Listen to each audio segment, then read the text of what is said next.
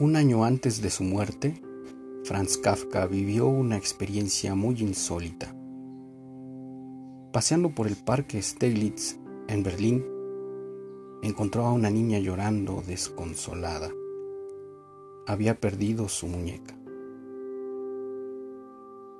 Kafka se ofreció a ayudar a buscar a la muñeca y se dispuso a reunirse con ella al día siguiente en el mismo lugar.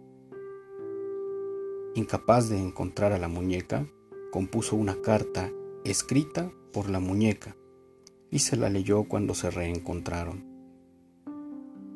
Por favor no me llores. He salido de viaje para ver el mundo. Te voy a escribir sobre mis aventuras. Este fue el comienzo de muchas cartas. Cuando él y la niña se reunían, él le leía estas cartas cuidadosamente compuestas de aventuras imaginarias sobre la querida muñeca. La niña fue consolada.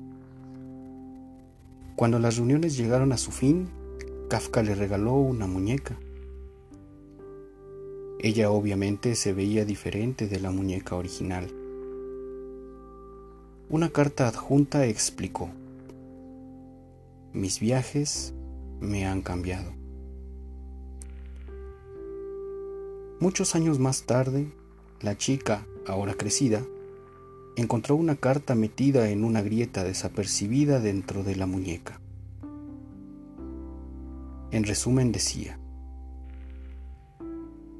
cada cosa que amas es muy probable que la pierdas, pero al final el amor volverá de una forma diferente.